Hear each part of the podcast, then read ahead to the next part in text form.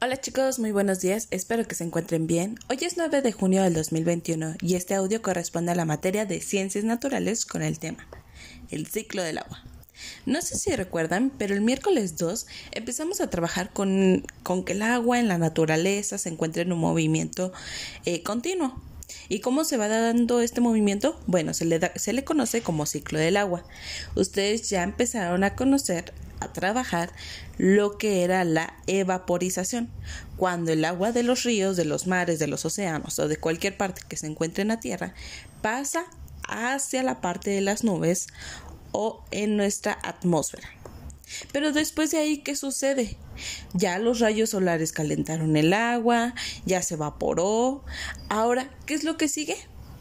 Bueno, tenemos ahora en el ciclo del agua la etapa o el periodo que se conoce como agua condensa, donde el vapor se convierte en gotas y forma las nubes. ¿Qué les parece eso? Ahora, estas gotitas es cuando nosotros, cuando nosotros les llamamos llover. Ya que el agua se evaporó y subió a la atmósfera, ahora se convirtió en algunas nubes y estas nubes se han convertido en próximamente la lluvia. Se convierten en pequeñas gotas y van cayendo. Ahora, ya tenemos ese pequeño ciclo. ¿Ustedes qué se imaginan que sigue?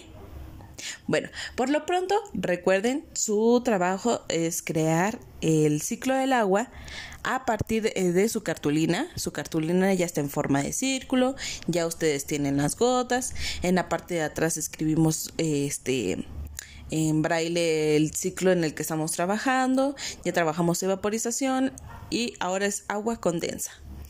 Eh, recuerden que si tienen alguna duda me pueden mandar mensajito y yo les voy a estar respondiendo vía WhatsApp.